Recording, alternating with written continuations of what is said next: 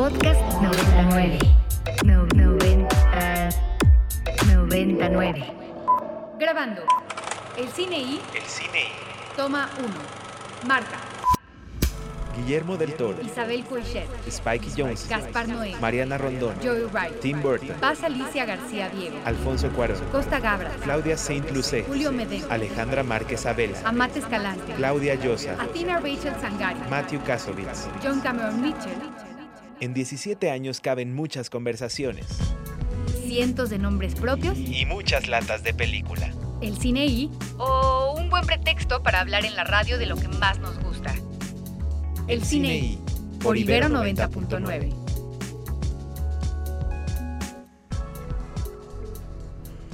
Once de la mañana con cuatro minutos transmitiendo completamente en vivo desde las instalaciones de la Universidad Iberoamericana en el rumbo de Santa Fe.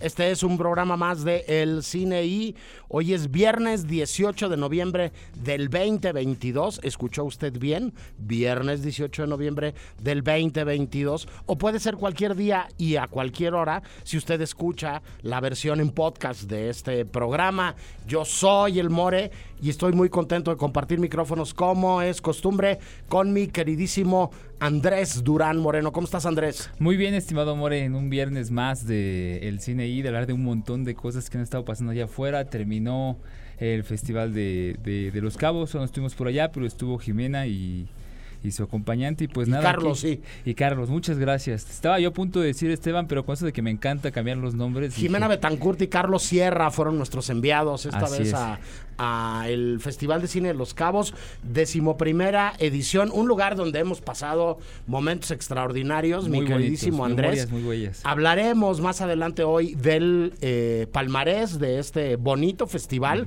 y vamos a platicar con Grecia Juárez, que fue la ganadora del sexto concurso de crítica cinematográfica del Festival de Cine de Los Cabos. Muchas gracias a Ale, Paulín y a Maru Garzón. eh, a Miriam, a Alan, a todos los encargados del festival por invitarme una vez más a ser jurado del, del concurso de crítica cinematográfica. La verdad es que entre muchas otras cosas muy interesantes que hacen festivales como el de Los Cabos y muchos otros más, es formar nuevos cuadros, que me parece que es algo fundamental en el medio cinematográfico. No nada más necesitamos nuevas directoras, nuevos guionistas, eh, nuevas productoras, este, nuevos eh, cinefotógrafos, nuevas directoras de arte, sino que te- necesitamos también nuevos divulgadores cinematográficos, nuevas plumas, nuevas miradas que analicen lo que se está haciendo en el cine de nuestro país y fuera. Y bueno, este eh, vamos a estar platicando de eso más adelante. Este está Aldebarán en los controles. Gracias Alde por ayudarnos. Un, lujo para este programa, ¿no? Este eh, que una de las voces fundamentales de la parrilla también le atore, ¿no? A la operación. Gracias Alde por por estar con nosotros y nos arrancamos, mi queridísimo Andrés, como es costumbre, con el obituario, recordando a mi mamá y a mi abuelita que tenían esa rara costumbre de abrir el periódico por las mañanas para ver si alguien se nos había adelantado. En este caso en concreto, se nos adelantó este Kevin Conroy, este Perdón, Kevin seguimos Conroy. todavía este, Sí, atorados. sí. Este, eh, un personaje bastante peculiar, mi queridísimo Andrés. Sí, Kevin Conroy es más que nada reconocido y recordado y también premiado en este por su actuación de voz en las series de Batman animadas que pues muchos de nosotros vimos en los noventas, ¿no? En caso mexicano, como es mi caso, que de niño tenía acceso a Canal 5, pues yo veía el doblaje en español, ¿no? Pero este no era malo, y, no era malo el mexicano y mucho menos era malo el, anglosajón, digámoslo así. Pues que Kevin Conroy al final se formó una especie de fama y de pues como de suelo común en el cual mucha gente lo respetaba, asistía a Comic Cons, hacía actings de voz y pues nada, eh, aquí el querido falleció pues es, justo en esta semana, después de una batalla bastante dura contra el cáncer a los Sí, 60 años. parece. Decir que en el mundo de los contenidos mediáticos y de la animación en concreto, luego, pues los personajes tienen la voz que le ponen estos actores, ¿no?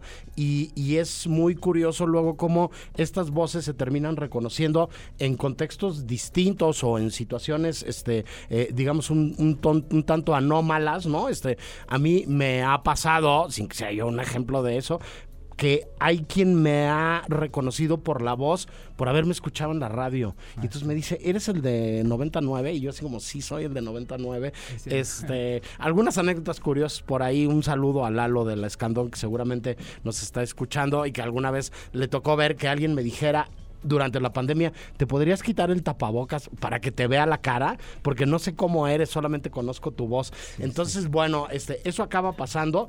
Es el caso concreto de, de, de Kevin Conroy, ¿no? Y, y de quienes crecieron o vieron en inglés esta serie de Batman. Sí, también mencionar que la voz está inspirada mucho en una película, bueno, musical que tuvo lugar ahí en Estados Unidos en 1990 y en el 97, justo en días antes de que se estrenara la serie animada que se llamaba The Scarlet Pimpernel.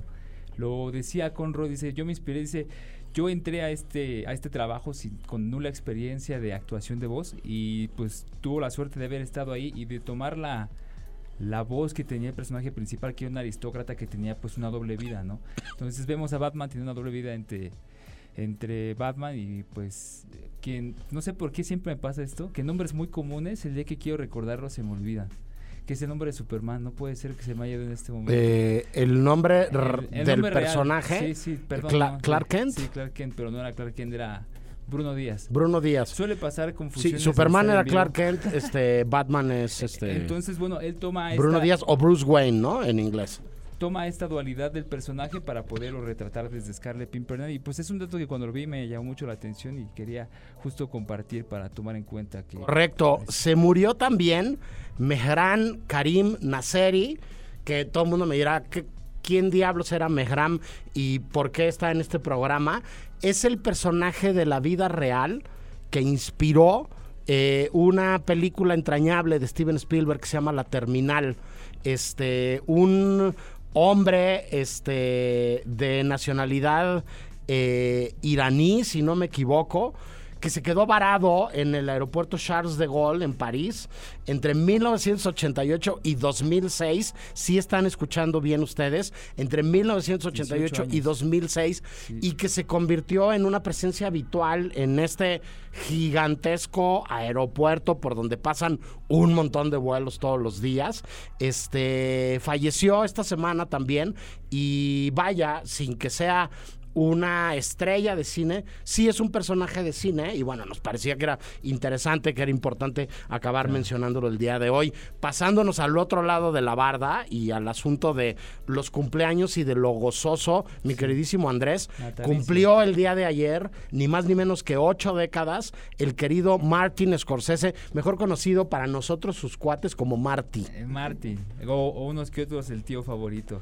Porque, pues bueno, el día de ayer llega al octavo piso, se convierte en un octogenario el querido Martín Scorsese, quien pues al final empieza a tener pues a lo largo de redes sociales y de distintos lugares un repaso a algunas de sus obras maestras, que pues creo que una de las primeras y más importantes fue El Toro Salvaje, que le- leyendo en la en la nota que nos compartías, eh, técnicamente la película es responsabilidad de Robert De Niro porque eh, querido Scorsese, como cualquier ser humano, se vio en uno de estos momentos en los que la vida además pues no da para más y estaba de verdad yéndose, pues hundiéndose debajo de las aguas de las emociones y de muchísimas cosas.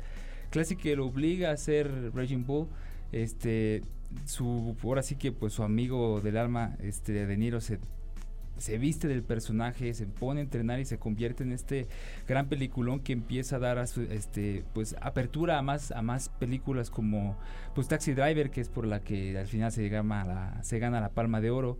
Saca pues Pandillas de Nueva York que igual es una película más parecida. Empieza con este mundo gángster del cual forma parte The Irishman que pues a mí se me hace una película muy larga, pero pues también muy poderosa y sobre todo, que es mi parte favorita y más interesante, More, es todo esta, este bagaje espiritual que empieza con, con la última tentación de Cristo y luego pasa pues a, a Silence y ahorita viene algo con De Niro, ¿no? Con De Niro, con DiCaprio, que se llama La Luna, algo de la pétalo de la luna, no sé si tú recordarás. No, no sé cuál es el título de su próxima película, Algo de eh, Luna, pero sobre lo que dices, yo me atrevería a hablar de tres eh, grandes estrellas, tres grandes actores, tres grandes alter ego enfrente de, de pantalla de Scorsese.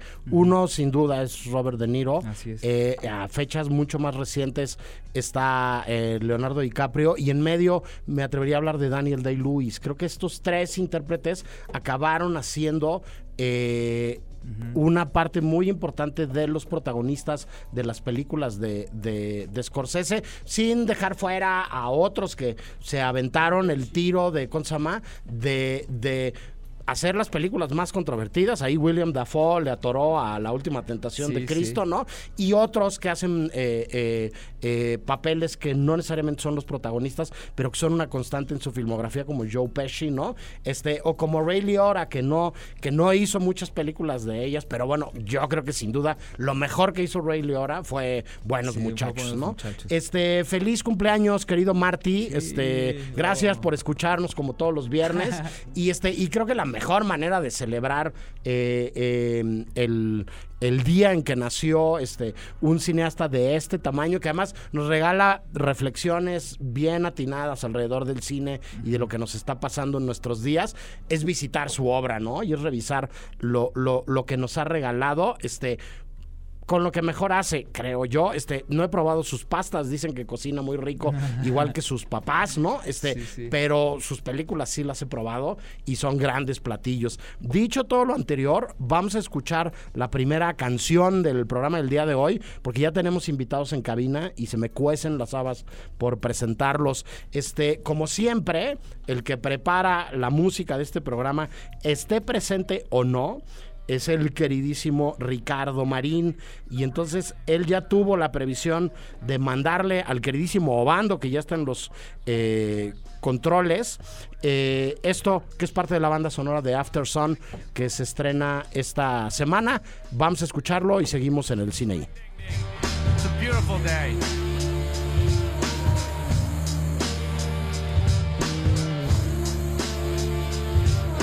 This is Liquid.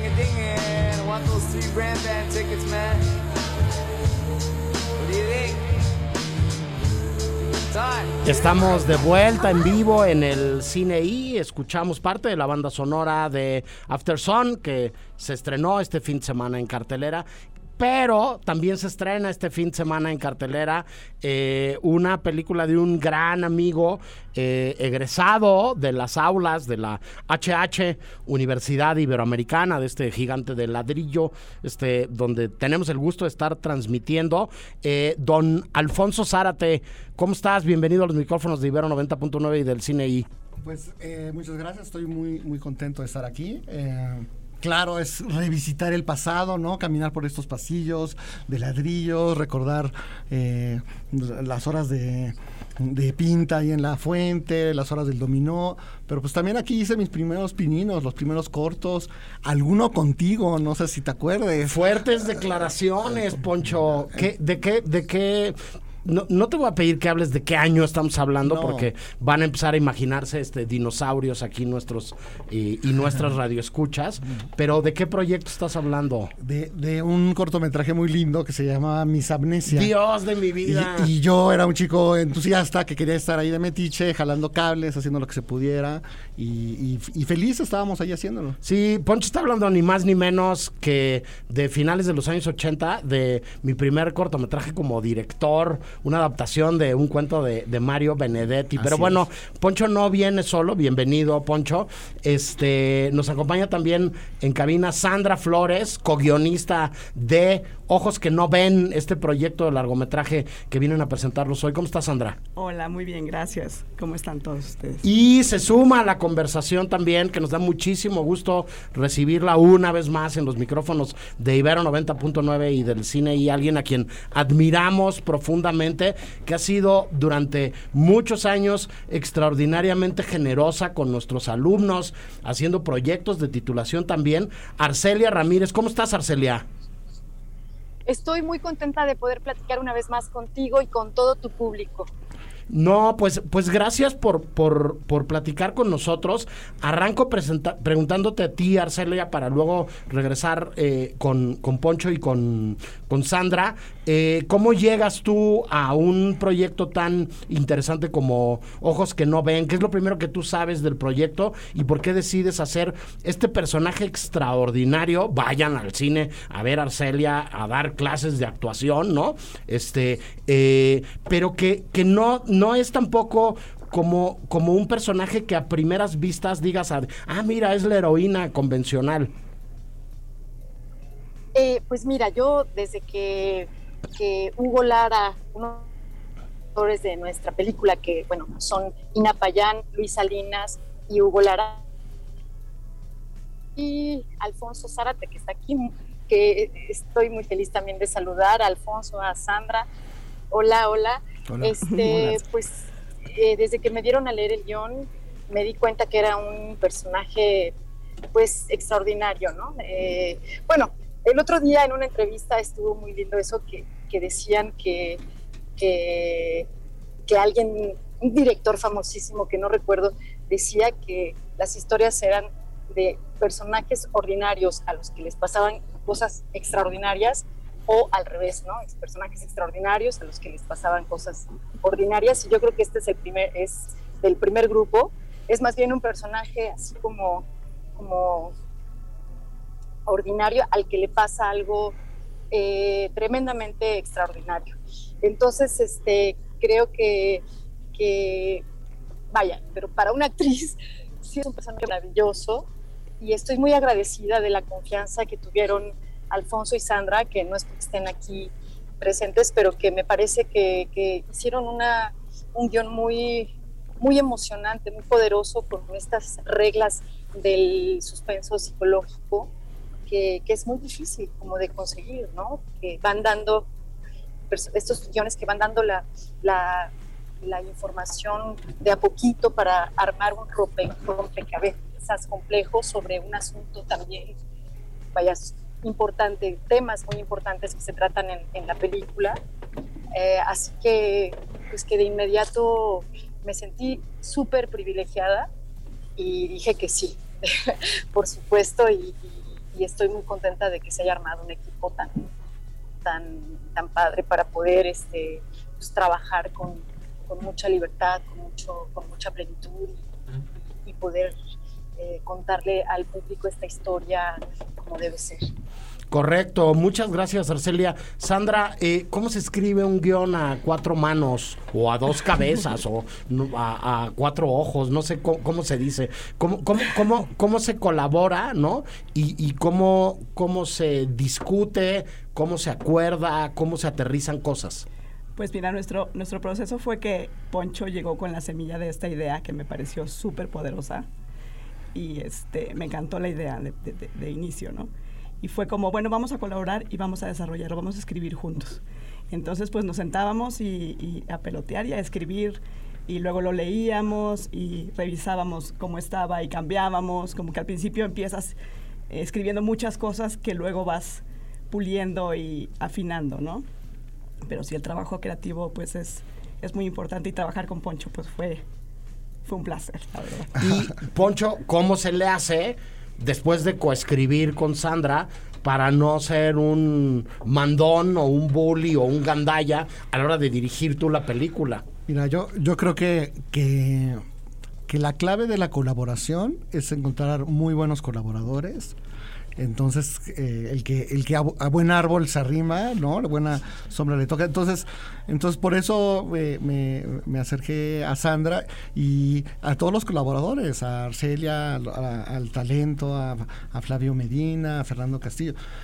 Y, y, también la clave para colaborar es, yo creo que como director nos toca como, como eh, crear la esencia, ¿no? Y defender esa esencia de la historia en cada momento, pero al mismo tiempo estar abierto a las ideas de los demás, ¿no? Y, y pueden, mientras, mientras mientras las ideas abonen, enriquezcan, eh, bienvenidas, ¿no? Y entonces, y, las ideas las podemos probar. O sea, la verdad es que la ventaja de, un trabajo en guion es que lo estás haciendo en papel, lo podemos escribir, lo podemos probar, eh, podemos probar este otro camino, este otro camino. Y, parte también de, hacerlo dos personas juntas es que dos, cabezas piensan mejor que una, ¿no? Y, y te obliga a ser más riguroso, ¿no? Eh, eh, a Sandra a veces me decía, no, para mí esto no está funcionando y yo no le creo a este personaje. No, porque a veces uno solo puede ser complaciente con uno mismo, pero ya cuando son dos dices, no, eso no me convence. Yo creo que debería ser mejor. Yo creo que, que, que hay que buscarle más y hacer ese trabajo es, es picar piedra. Correcto. Escribir, escribir, escribir. Mucho. Dice- Dicen que escribir es reescribir y es, y es muy cierto. Yo creo que es como planchar, eh, era mi metáfora, ¿no? O sea, cuando planchas una camisa, eh, agarras la plancha, avanzas un poquito y luego cuando vas a hacer el, el- el segundo trazo, te vas para atrás, ¿no? Repasas un poco lo que ya planchaste y te vas un poquito más adelante y así, ¿no? Sí, Arcelia, en ese sentido, has, has hecho un montón de proyectos y un montón de películas con directoras y directores este, eh, eh, muy, muy distintos y has colaborado con compañeros y compañeras tuyas a la hora de actuar este, y jugado a construir estas químicas que se conocen este, pues, de muchas maneras, como la réplica, ¿no? Como, como la comunicación que hay entre, entre intérpretes frente a la cámara. En este caso en concreto, digo, está Flavio Medina, está Fernanda Castillo, pero hay un niño extraordinario con el cual tú haces buena parte de la película.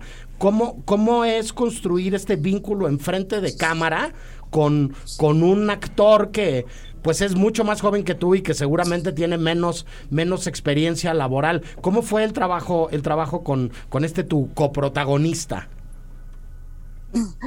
Bueno, pues eh, Matías López es un, que por cierto se llama Matías, que eso, bueno, ayudaba siempre, ¿no? A que él ya estuviera en, bueno, que hiciera como ese viaje a la ficción de manera muy, muy inmediata, libre, etcétera. Pero yo creo que, que, justamente eh, fue un placer porque, pues porque no en, no en balde eh, actuar en distintos idiomas del mundo significa o, o quiere, o sea, es, lo, es la misma palabra para jugar. Entonces, creo que, que, el, esta propuesta que le hicieron a, Matías López, el actor, de jugar eh, a crear esta ficción, pues es, es, es la esencia de la actuación. Y entonces uno se, se acuerda de esto, ¿no? Refrescas el principio y el fundamento de tu quehacer a la hora de, de ponerte en, en- en escena con, ¿La perdimos? Ah, Sí. no. Ah, no, ahí está. ¿Me oyen? Sí, te dejamos de oír un segundito, pero ya volviste, A ver. Arcelia. ¿En, en- en qué, ¿En qué momento me dejaron? En que la esencia de, de actuar es un juego. Exacto. En- Entonces, eh, trabajar con él fue como acordarme de esta, de, de este principio y fundamento de mi quehacer, ¿no? Es como, como verlo entrar a escena, eh, eh, eh, salir de escena, eh, cansarse, fatigarse, inquietar, ¿sabes? Como todo eso es como lo que, lo que el cuerpo le pedía cada vez y eso de pronto este, hacemos como, pues, claro, somos actores verlo en él era como muy, muy bello, que era como el ritmo natural de, de un día largo de trabajo o de estar allí en un set pequeñito y entonces él ya no sabía ni dónde meterse. No sé, fue súper lindo, súper, como mucho, mucho placer, pero también mucho, mucha reflexión sobre, sobre mi trabajo, ¿no? Y sobre todo también que mi personaje era un poco este ejercicio que hace con el personaje de él, ¿no? Que era proponerle un juego, proponerle una ficción para ella poder recuperar un pasado de felicidad y plenitud que le fue arrebatado con la muerte de su hijo. Es esa pérdida la que ella todavía no tiene resuelta y le propone permanentemente al personaje de Matías, cuando ella ya tiene claro cuál es su, su plan, le propone todo el tiempo al personaje Matías que, que crea en esa ficción, que, que sea el personaje, que sea su, eh, plenamente su, su su chico, le da todos los antecedentes, le da el guion, le da, ¿sabe? Construye al personaje de Nicolás en el personaje Matías. Entonces ese trabajo también era muy bello de mi personaje, ¿no? Lo hablamos mucho con, con, con Alfonso, con Sandra, ¿no? Que este era como, como un como una manera que tenía ella de reconstruir esta, este, esta vida que, que, que tanta falta le hace para poder purificar, sublimar, eh, reparar ¿no? su pérdida. Claro, hay un doble juego dentro de la propia ficción. Andrés, tú querías preguntar algo. Sí, es más que es para, para Alfonso, porque yo empecé a ver la película y me empezó a llamar la atención el... No sé, no sé cómo, cómo decirlo, como que el embrollo psicológico que se está haciendo detrás, porque hay un punto en el que pues sí dudas de la realidad de la situación, ¿no? Entonces, eh, de repente pues presta para resolverse de maneras medio mágicas o de maneras lógicas, pero a ver cómo. Yo quería preguntarte sobre ustedes dos, bueno, a usted, a ti a Sandra y a ti Alfonso, ¿cómo, cómo les fue manejar este, pues esta vuelta y revuelta de, de la situación en la película, en el guion? Pues, mira, eh, eh, al, al, al plantearse hacer un, un thriller, Claro. eh, es muy importante justamente ese manejo, ¿no? De, como decía Arcelia, de cómo vamos, vamos dosificando la información, ¿no? eso, es, es- eso es clave, ¿no? Porque se maneja un misterio y, y poco a poco, alguien más lo, lo describió como un rompecabezas, y poco a poco se van armando las piezas y vas entendiendo un poco de qué va. Creo que no hemos platicado realmente bien un, un poco la sinopsis de- del proyecto. Pero puedes decirla sin, No. sin spoilerearnos. Exacto, entonces como que Sí, querías... ese, ese va a ser el reto. Sí. Exacto, como que, que- que quería hacerlo, ¿no? Para, un poco para antojarles, ¿no? Sí. Entonces, bueno, Ojos que no ven es, eh, es un drama, thriller psicológico que trata sobre, sobre dos personas que están unidas por una tragedia en su pasado. Entonces, primero conocemos a Elena, que es interpretado por Arcelia Ramírez, que, que es una mujer solitaria, deprimida, que trabaja en una biblioteca, que ese es un poco su refugio, eh, en una escuela privada, y, y vive pues, un poco inmersa en la depresión. Pero todo eso cambia con la aparición de un nuevo niño que llega a la escuela, un niño recién llegado del extranjero, eh, que se llama Matías. Y desde el primer momento que lo ve, eh, siente algo eh, mm, fulminante, ¿no? Es porque eh, para ella este niño es idéntico a su hijo que murió eh, 10 años atrás. Entonces, es, algo, es un milagro y es un milagro violento que arrasa con todo, que más que sentirse hermoso te hace cuestionarte todo. ¿no? Y que es, acaba siendo el verdadero motor de todo lo que pasa después en la película, ¿no? Es, es el, el detonador de. Además, este, lo decimos en clases de guion, este, Sandra, como del arco del personaje, que en este caso en concreto eh, eh, es, es como muy claro y como, como pues como by the book, me atrevería yo a decir. Es como, en ese sentido es una película muy bien escrita, pero, pero que cumple con los, los requisitos de lo que nos han dicho los profes en las aulas. No podemos quitarnos, ¿no? Yo no me puedo quitar la cachucha de, de, de- de profesor, además de ser, de, de ser cinéfilo, ¿no? O de estar interesado en, en las películas, pero, pero, pero que está perfectamente dibujado, ¿no? Este, y creo yo, está perfectamente logrado en, en, en la narrativa de la película, Sandra. Claro, cómo van cambiando los personajes, ¿no? Cómo les afectan sus decisiones y cómo, cómo van eh, eh, tomando toda esta situación, cómo van creciendo, todo este arco que, que mencionas, ¿no? Y pues era muy importante para nosotros eso, ¿no? ¿Dónde empieza el personaje? ¿Cómo va reaccionando? ¿Qué decisiones va tomando? qué- ¿Hasta dónde llega? ¿no? Sí. En todos ellos, ¿no? Porque a todos les, les suceden cosas que los cambian al final. ¿no? Y pues bueno, le llegó la puesta de largo a la película, ¿no? Después de, de un proceso muy largo, un abrazo a Hugo Lara, ¿no? Que, Sí, que Hugo, es, o sea, es productor de la amigo. película y es un gran amigo, eh, profe acá en la Ibero también, exalumno de la Ibero y colaborador durante mucho tiempo del, del programa. Hemos hecho muchas cosas con, con Hugo. En algún tiempo hubo una sección de corre cámara acá, ¿no? Este, y bueno, ahora ya el destino este, nos, nos avisa que nos estamos volviendo grandes, ¿no? Y entonces yo le doy clase a, le di clase a René, ¿no? Este, hija, sí, la sí. hija de Hugo de- también es socio de Motor Visual. Sí, No, la- la- o sea, la- este proyecto, la digamos, empresa. es, es, eh, el inicio de una asociación que somos Sandra, yo y Hugo Lara, eh, que, que, bueno, nos juntamos un poco para sacar adelante nuestros proyectos, ¿no? Entonces, Bueno, y ayer ya es raro porque luego nos cambian las fechas y ahora las películas se, se estrenan en jueves en México, pero ayer ya está en cuántas salas del país, Poncho. Fíjate que, que estamos muy contentos porque eh, tenemos la distribución de Videocine, que es un gran socio y que está apoyando eh, de una manera muy importante la película. Entonces la película va a salir en 579 salas. Ok. Bueno, Sí, es entonces un, es, un, es, es un lanzamiento pues, importante y está moviendo mucho la promoción. Y, Animal de Luz también es una parte de, de nuestros socios también. Sí, es- Correcto. Correcto. Animal de Luz. Pues ya está la película en la cartelera, invitar a todo el mundo a que la vea y a que nos diga, ¿no? Este, qué, qué le parece la película, que nos, que nos comenten qué les pareció. Arcelia, un millón de gracias por platicar de nuevo con nosotros. Nos vemos bien pronto en tu siguiente proyecto, con tu siguiente película. Ay, muchísimas gracias a ti.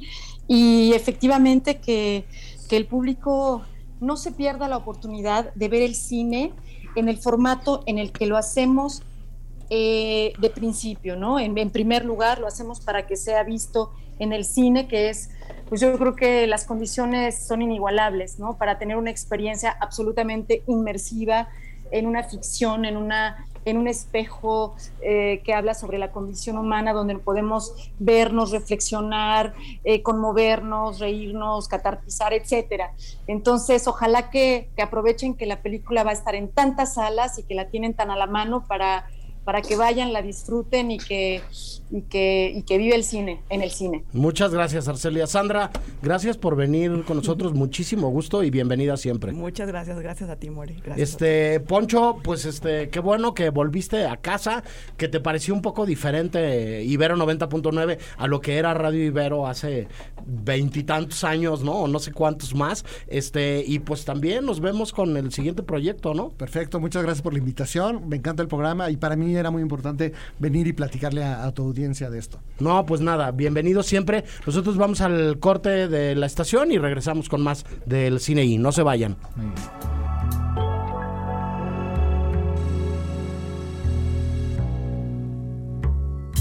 El Cine I presenta Presenta. Apuntes sobre el futuro del celuloide. Toma uno. Toma 1. Tres cosas nos han salvado en esta pandemia. La comida, las historias y las medicinas. Guillermo del Toro. El, Cine I presenta. presenta Apuntes sobre el futuro del celuloide. Toma 2. Toma 2. Todo va a ser diferente a partir de ahora. Viene una nueva generación que ve de otra manera el arte del cine. Eso sí, el cine seguirá porque siempre necesitaremos historias. Costa Gabras.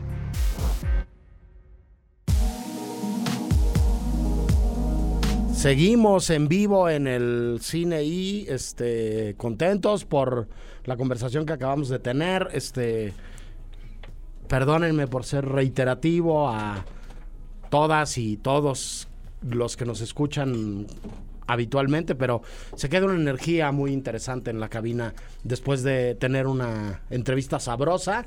Este, a mí particularmente, este, pues me gusta primero reencontrarme con con viejos conocidos y amigos como el buen Poncho Zárate Sí, sí, eso siempre es muy lindo. y, y ver a Arcelia Ramírez siempre es, es, es eh, bien interesante conocer, en este caso a Sandra, que a ella yo no tenía el gusto de conocerla antes. Este, eh, insisto, Arcelia tiene por ahí en su haber varios cortes de titulación de directoras y directores que han salido de acá y este y ha hecho un montón de las películas con las que muchos hemos eh, eh, sido testigos de todo lo que ha pasado con nuestro cine Sí. en, en los últimos años. A mí puede ser que mi primer recuerdo personal vinculado con la figura de Arcelia Ramírez sea la ópera prima de otro queridísimo egresado de la Ibero, que también estudió pintura y que también estudió después en el CCC, que es Carlos Carrera, que, es la mujer de Benjamín. Yo vi a Arcelia Ramírez en La Mujer de Benjamín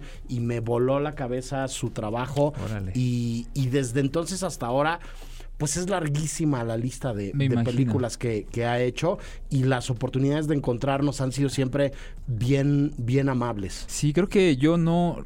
Cuando la vi me pareció conocida, pero luego ya ves que uno es bueno con los rostros, pero no con los lugares o los nombres. Pero sí reconocí, no tuve la oportunidad de decírselo dado el tiempo, pero sí reconocer que su trabajo me gustó mucho, ¿no? O sea, cuando yo la vi en pantalla y vi su mirada, dije, órale, pues este personaje trae algo muy interesante, ¿no? Y a ver qué más sale. Pues bueno, sale en la película. Y pues nada, cerrar con recomendársela, amigos. Vayan, vean cine mexicano, generen eh, movimiento ahí, sean parte de este público que todos estamos buscando y, pues éntrele porque igual a muchos, incluyéndome, luego tienen un poquito todo el estigma que, se fundó hace muchos años de con la palabra o la enunciación del cine mexicano.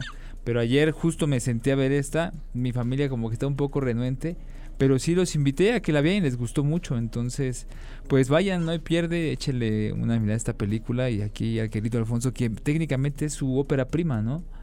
O ya tenía algo antes, creo que tenía algo hecho en televisión, una miniserie del querido Alfonso, pero creo que este es su primer largometraje que se estrena. en Así pantalla. es, así es, ópera prima. Un gran de- logro, sí. De Poncho Zárate. Este, dicho lo anterior, eh, comentar muy, muy brevemente un par de, de notas.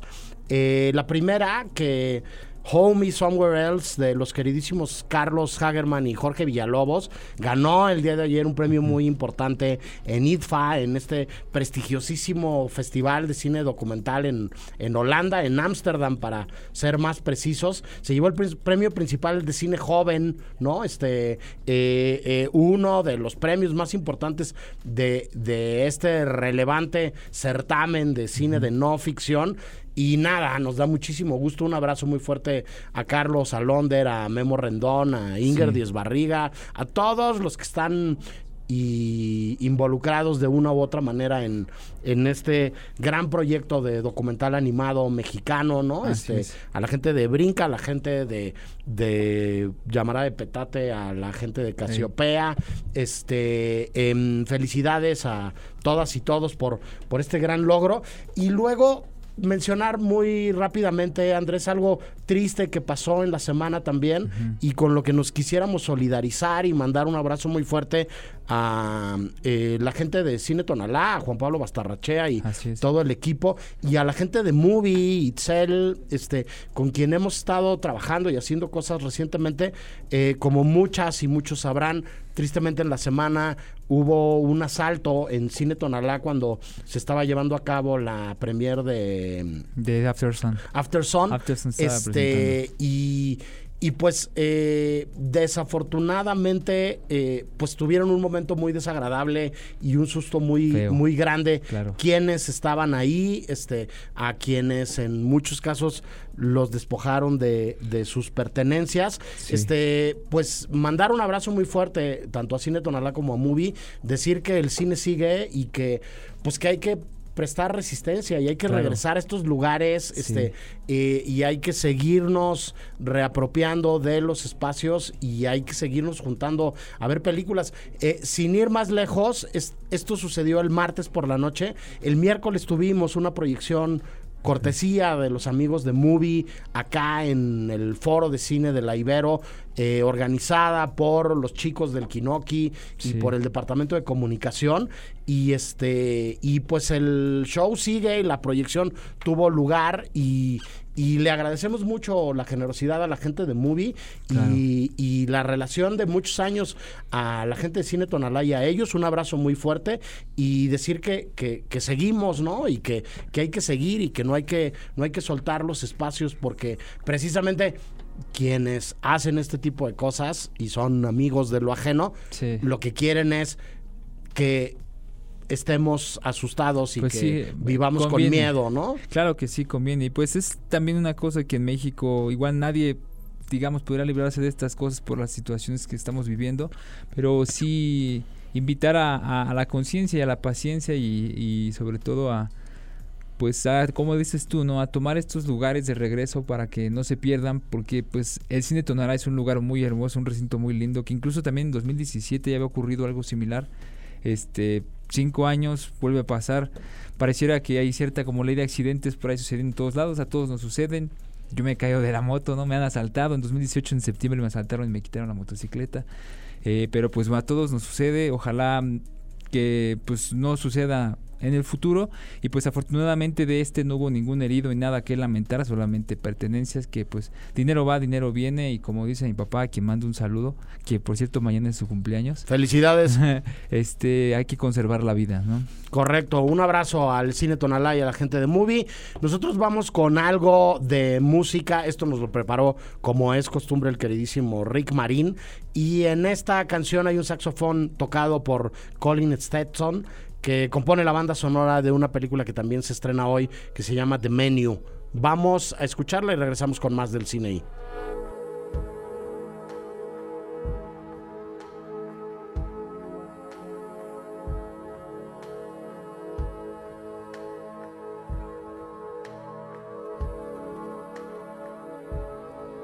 Esto fue Bon Iver, eh, suena en el cine y nosotros eh, aprovechamos para invitarlos a la página de Ibero 90.9 a que vean la cobertura del recién finalizado eh, Festival Internacional de Cine de los Cabos en su decimoprimera edición.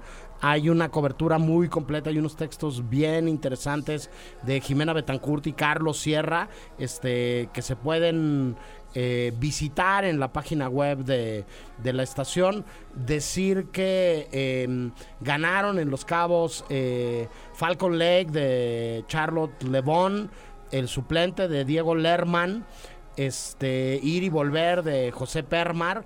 Y este, yo no quisiera dejar de mencionar en el marco del Fondo eh, de Proyectos Gabriel Figueroa y de eh, esto que me encanta de Los Cabos, que es financiar proyectos para eh, películas que se están desarrollando. El queridísimo Bruno Santamaría este, ganó este, apoyos importantes para su próximo largometraje, seis meses en el edificio Rosa con Azul, Andrés. Sí, pues se llevó el premio Chemistry, o Chemistry lo vamos a decir en inglés, este que es creo que era tratamiento de color o eran este pues funciones de postproducción para su trabajo que ya antes había sido premiado, no recuerdo todavía en dónde muere, pero recuerdo que era internacional.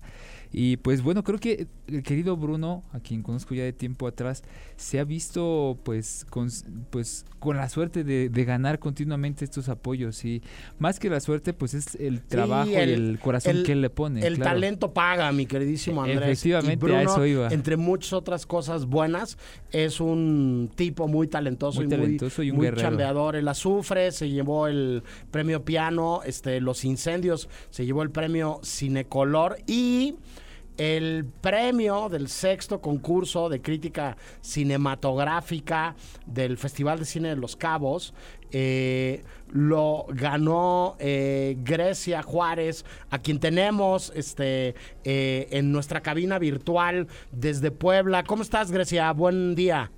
Hola, muchas gracias por invitarme. Estoy muy contenta y emocionada. Al contrario, gracias a ti por platicar con nosotros. Yo vuelvo a comentar que estoy muy agradecido con Maru Garzón, este, con Ale Paulín, con Miriam, con Alan y con la gente del festival por haberme invitado de nuevo a ser jurado del concurso de crítica. Por ahí nos conocimos Grecia y yo en unas sesiones virtuales que hubo de los jurados que hicimos algunas pláticas y algunas mentorías con ustedes y este y que acabamos este a bien eh, decidiendo que, que tus críticas fueron las mejores que se entregaron a lo largo del concurso, con lo cual tú te fuiste a vivir el festival en persona allá en Los Cabos. ¿Cómo te fue en el, en el festival, Grecia? Cuéntanos un poco. Pues fue una experiencia muy bonita, fue muy impresionante de repente conocer a personas que yo eh, seguía, por ejemplo, algunos periodistas cinematográficos que yo había leído desde antes y verlos en persona fue bastante impresionante. Eh, también eh, conocer a los realizadores que llegan sus, con sus proyectos, por ejemplo, a Bruno Santamaría me lo presentaron, entonces fue muy impresionante. Yo estaba en shock la mayoría del tiempo con las personas que estaban ahí presentes y la selección y lo que pude ver también fue increíble. O sea, muy bonito vivir por primera vez una experiencia así en un festival internacional. Grecia, ¿cómo llegas tú al mundo de la crítica? Además, habría que decir que una de las cosas que nos gustó a los jurados, además de la calidad de tu trabajo, fue las películas que escogiste. Por ejemplo, el texto ganador, que por cierto ya se puede ver a partir de hoy en la página de Ibero 90.9, eh, es un texto sobre un documental de Eva Villaseñor. Este, por, por qué, ¿Cómo llegas a la crítica y por qué escogiste, por ejemplo, este documental para escribir sobre él, Grecia? Sí, bueno, a la crítica llegué periodismo cultural y dentro de, esa, de ese mundo descubrí que había una rama más especializada que era la crítica de cine, y ahí vi que había personas que se dedicaban profesionalmente a escribir de eso y me pareció impresionante. Entonces a partir de ahí empecé a, a ver cómo podía yo eh, pues lograr hacer lo mismo. Y bueno, fue eh, a partir de tomar cursos de escritura, de cine, de historia del cine, y poco a poco empezar a buscar lugares donde pudiera publicar y ahí conocí a editores y personas que me iban dando su punto de vista para ir puliendo mi y en el caso del documental que elegí, eh, pues yo, ese documental es de 2014, yo lo vi muchísimo después y la primera vez que lo vi me impresionó muchísimo por la forma que tiene. Eh, cuando veo documentales que, que, se salen más allá de las entrevistas típicas, me parece increíble, ¿no? Que, lo, que, que los documentales se pueden hacer de formas muy creativas y eso me pasó con Memoria Oculta. Eh, y además me gusta mucho el género documental porque uno de mis festivales favoritos de los pocos a los que he asistido es Ambul y que precisamente es sobre documentales. Entonces creo que ese festival me formó, me trajo el gusto de, de ver documentales. Correcto. Este, ¿cómo te enteraste de, de, este concurso, Grecia? ¿Ya habías participado en algún otro concurso de crítica antes? Eh, no, fue la primera vez y lo conocía porque hay un par de chicas que lo, ganaron antes, que admiro su trabajo como Aranza Luna. Eh, y pues yo conocía eh, un poco de su trayectoria, sabía que habían ganado el concurso de crítica y pues yo me estaba esperando a que fuera el momento para participar y ya, pues por fin en 2022 me atreví. Correcto. ¿Qué fue lo que más te gustó de lo que viste en Los Cabos este año, Grecia? Ay, me gustó mucho. Bueno, vi la última de Luca, de Luca Guadagnino, la de... Esa me... la sigo pensando todavía. Eh, también me gustó mucho la que fue la ceremonia de clausura de eh, aquí. Esa también me gustó muchísimo. Por ahí vi Blanquita también que me, pareció increíble. Y sí, yo creo que esas fueron mis favoritas.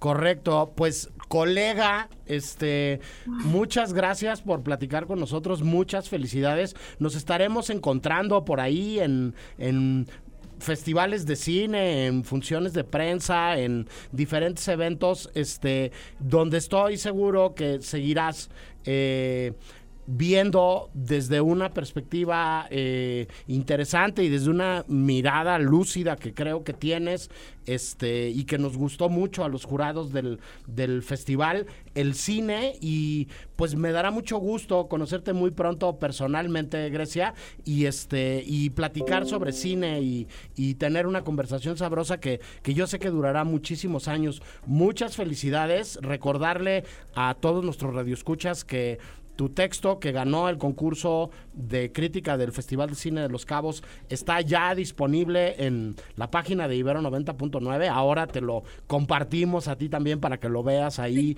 en pantalla y en grande. Y nada, nos estamos encontrando muy pronto. Gracias por platicar con nosotros y un abrazo hasta Puebla, Grecia. Muchas gracias a ustedes por el espacio. Bueno, nosotros vamos al corte de la hora y regresamos con la segunda mitad del cine y del día de hoy. No se vayan.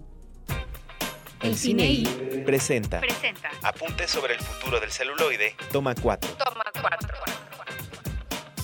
Muchas personas dicen que las plataformas son planas, que van a acabar con el cine. Tenemos que decir que no es el cine lo que está muriendo, sino la idea que teníamos de ello. Rebeca Slotowski. Para más contenidos como este, descarga nuestra aplicación disponible para Android y iOS o visita ibero909.fm.